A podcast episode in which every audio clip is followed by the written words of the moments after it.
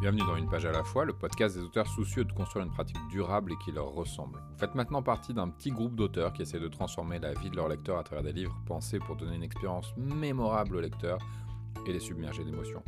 Mais parce que le système repose sur l'exploitation des auteurs, nous cherchons à travailler différemment. Nous devons être plus malins.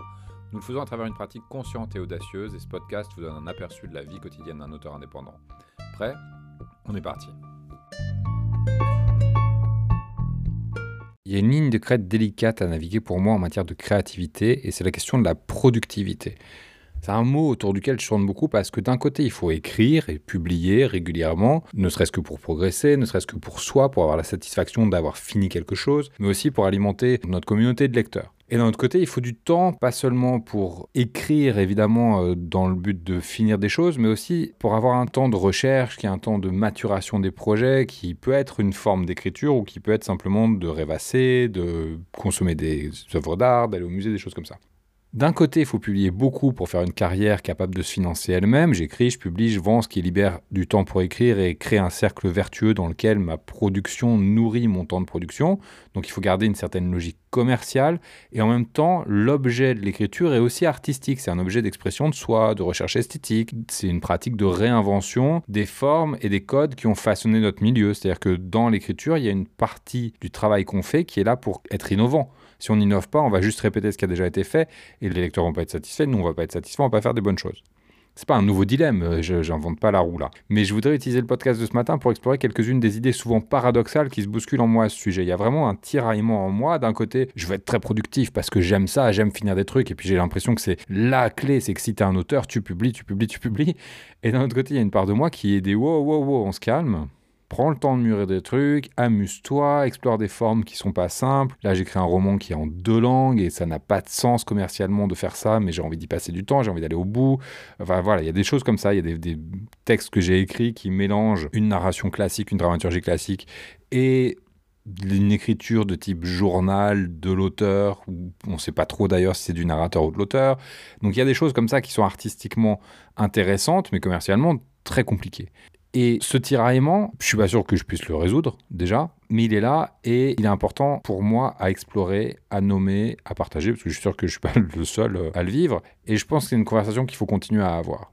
Ce paradoxe, il vient du fait que le plaisir, il est aux deux endroits. Il y a un plaisir certain dans le fait de vendre ses livres, en raccourci, hein, c'est une forme de validation du travail. Si quelqu'un achète mon livre, c'est qu'il a envie de le lire.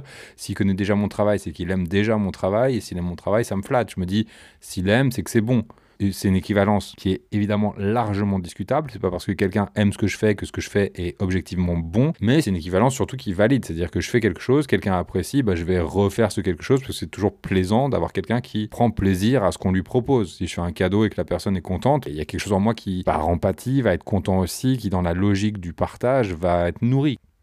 Et il y a aussi un plaisir tout aussi certain dans le fait de s'abandonner au processus artistique. Et là, par processus artistique, j'entends le fait de prendre le de la recherche esthétique pure, de prendre le temps des tâtonnements, de faire de l'exploration formelle, de d'agiter des idées, de mélanger des idées, d'avoir une écriture libre qui n'est pas contrainte par la limite d'un projet, mais d'où émergent parfois des objets qui peuvent ressembler à des projets, qui peuvent ressembler à des livres, mais qui sont peu identifiables pour le marché. Soit des histoires qui entrent difficilement dans les cases de genre, des histoires qui rentrent peu dans les codes de la dramaturgie classique, voire qui explosent complètement les codes de la narration en jouant pourquoi pas avec la typographie, pourquoi pas en ajoutant des illustrations, en élargissant l'expérience du livre, ou en tout cas de l'objet, de sorte à ce qu'il y ait quelque chose à vivre hors du livre, mais dans la continuité du contenu du livre. J'ai des exemples en tête d'ajout de, contenu multimédia, d'ajouter une playlist euh, au livre, de dire bah tiens, lisez le livre en écoutant cette musique, et qu'il y ait une sorte de parallèle entre la musique et l'expérience de lecture.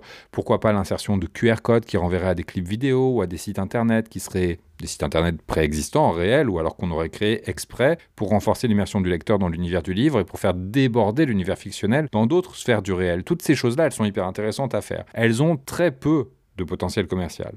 Mais on a besoin de ces exercices de recherche purs, de ces objets qui n'ont aucune ou en tout cas peu d'aspiration commerciale, qui répondent pas aux demandes du marché et qui déplairont activement, on le sait à l'avance, à la majorité des lecteurs. Parce que c'est soit trop compliqué, soit trop bizarre, soit trop différent, soit trop abstrait, soit trop abscon. Et en tant qu'artiste, pourtant, on a besoin de ces objets pour casser les limites de notre propre pensée, pour élargir nos représentations de ce qui est possible créativement pour nous, mais aussi pour expérimenter avec des sujets, avec des formes. Des fois, on va faire une œuvre qui marche pas, mais qui nous permet de tester quelque chose. Et ce quelque quelque chose qu'on aura testé dans cet objet-là qui fonctionnera pas, on va pouvoir l'utiliser dans un livre plus classique qui lui va fonctionner. Plus simplement, on a besoin aussi de ces moments de recherche pure pour donner de la place à ce qui crée en nous cette force qui nous habite, qui est incontrôlable, qu'on canalise à travers différents outils, mais qui ne se satisfait pas des limites étroites qu'on lui impose dans les projets commercialement viables. Pour autant, on a besoin, si on veut préserver notre espace intime de création, et par là je veux dire si on veut avoir le temps et la liberté d'esprit nécessaire pour créer, si on veut, en d'autres mots, simplement pouvoir survivre et avoir suffisamment de confort pour pouvoir se dire, ok, là je lâche et je fais de la recherche artistique pure, si on veut avoir un public, on a aussi besoin de le prendre en compte et de lui donner parfois ce qu'il veut. C'est-à-dire qu'on a besoin d'objets commerciaux qui sont pensés a priori ou construit, reconstruit a posteriori avec une conscience du marché, avec une vision informée de ce que, et je mets beaucoup de guillemets, les gens lisent, de ce que les lecteurs veulent.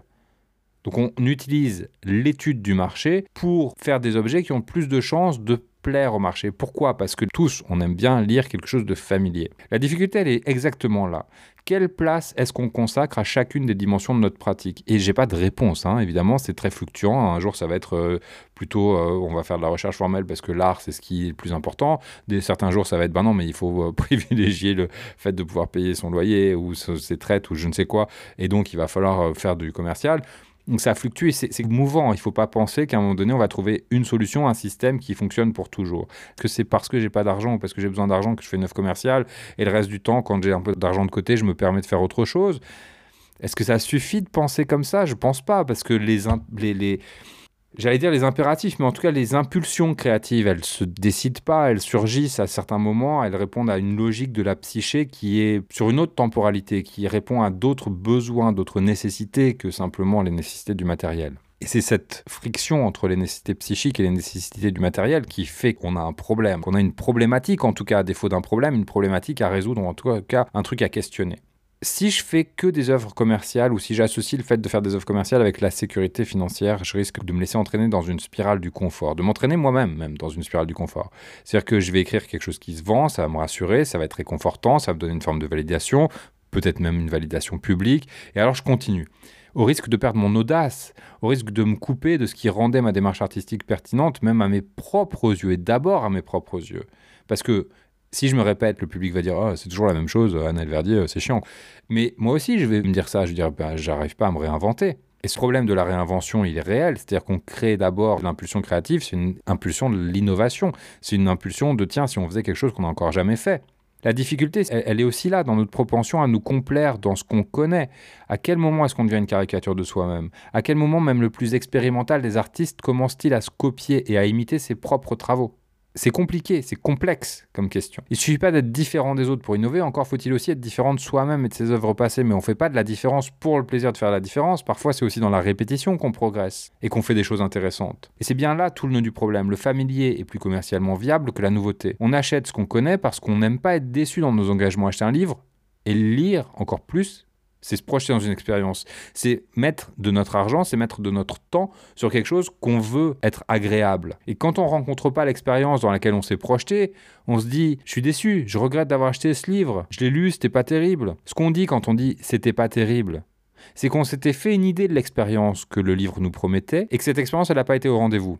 Sauf qu'il y a un petit bémol à ça, c'est qu'on veut l'expérience qu'on nous promet, l'expérience qu'on imagine, et aussi on veut être surpris.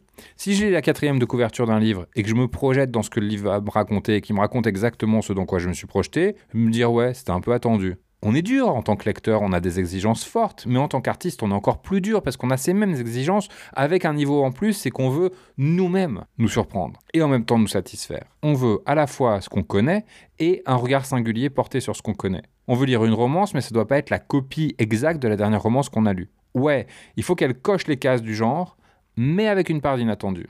Cette part d'inattendu, on la cultive en passant du temps avec nous-mêmes, c'est-à-dire en explorant notre singularité, notre vision du monde, en expérimentant avec des personnages, avec des formes narratives, en consommant aussi de l'art qui nous égaye, qui nous touche, qui fait vibrer quelque chose en nous, qui est de l'ordre de l'inspiration, en allant chercher de l'art qui nous donne envie de créer, cette part de nous, cette part d'inattendu en nous, on la cultive en prenant des risques créatifs, en nous exposant, c'est-à-dire pas en faisant que des choses dans notre atelier, on a aussi besoin de le faire publiquement, en ayant un blog, en ayant ce podcast, en présentant des idées qui ne sont pas encore complètement mûres, ça nous permet aussi de les tester dans le monde. Et en faisant des choses qui marchent pas et qui marchent ni artistiquement ni commercialement. C'est comme ça qu'on cultive cette part d'inattendu. C'est comme ça qu'on arrive à avoir quelque chose à dire d'intéressant qui va pouvoir toucher notre lecteur, pouvoir toucher la partie de nous qui crée. Et c'est de la somme de toutes ces expériences qu'émerge quelque chose de nous, quelque chose de ce qui distingue nos livres les uns des autres et qui distingue notre voix de celle des autres. Ce qui fait qu'on lit nos livres, c'est ce petit quelque chose que le lecteur sait qu'il y trouvera et qui en même temps à chaque fois le surprendra. C'est la voix VOX de l'auteur. Et pour cultiver cette voix, on doit régulièrement abandonner les projets commerciaux. Et ça, ça demande de libérer du temps pour l'exploration artistique pure. Celle qui n'a pas de finalité, celle qui ne cherche ni à produire, ni à publier, ni à vendre, mais qui parfois aboutit exactement à ces choses-là. En tout cas, voilà mes réflexions de la journée. Je vous dis à demain. Je vous souhaite une bonne journée.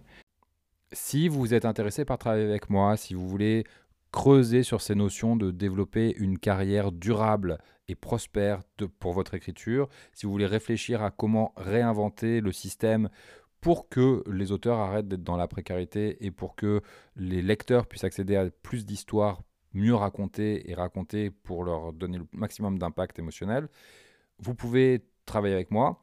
Je fais là un atelier d'écriture de nouvelles en janvier et je vais ouvrir les portes de mon mastermind, qui est un espace dans lequel les auteurs se retrouvent sur le long terme pour tranquillement, à leur rythme, s'approprier leurs pratiques, développer leurs compétences, développer leurs euh, compétences euh, d'écriture et leurs compétences commerciales, développer leur lectorat et s'inscrire dans une identité d'auteur plus assumée.